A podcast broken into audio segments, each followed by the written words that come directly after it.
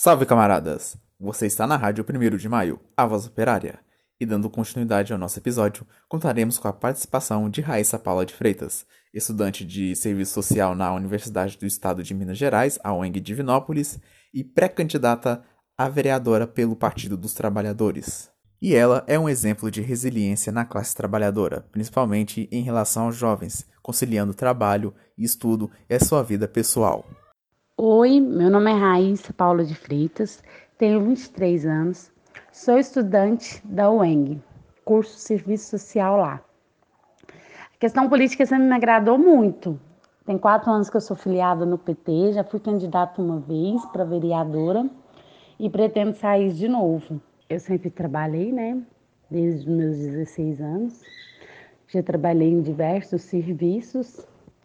É, loja como vendedora, posto de gasolina como frentista, promotora de vendas em rádio, é, vendendo bala no sinal, mototáxi. Então eu já trabalhei de várias coisas. Eu acho que agora está bem mais difícil de arrumar um serviço por causa da questão econômica do Brasil mesmo e a questão do nosso presidente.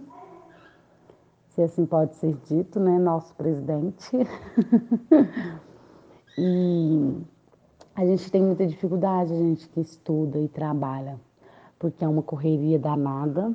A gente acaba não tendo tanto tempo para se dedicar aos estudos, principalmente eu que tenho filho, né? Então, para mim, dobra essa atenção em casa, que é cuidar de casa, marido, filho, faculdade, serviço.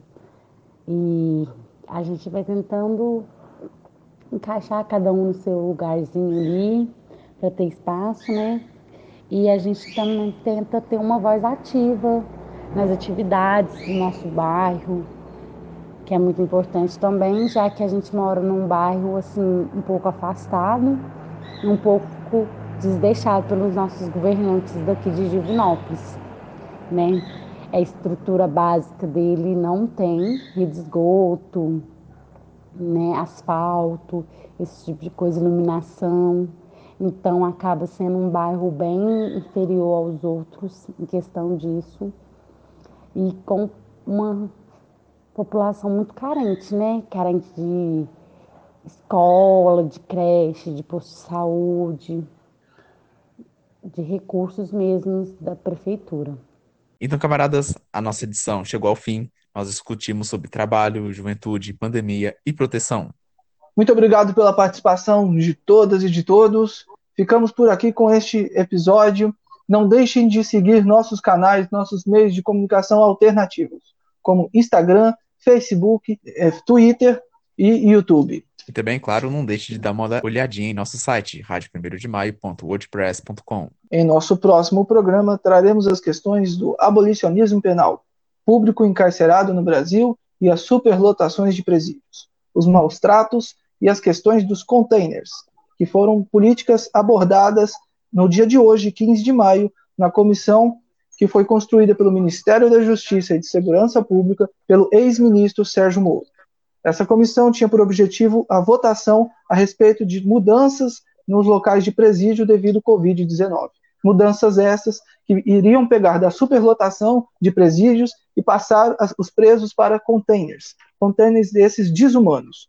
Porém, a votação de hoje foi em caráter muito confusa e não teve uma resposta, não se obteve uma resposta é, clara a respeito das medidas a serem tomadas.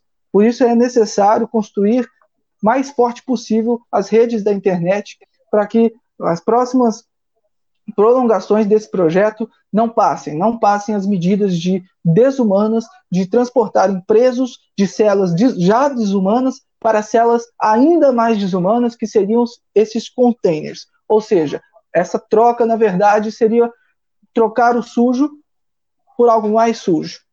Então, o problema é muito pior. E traremos isso em nosso próximo episódio. Muito obrigado.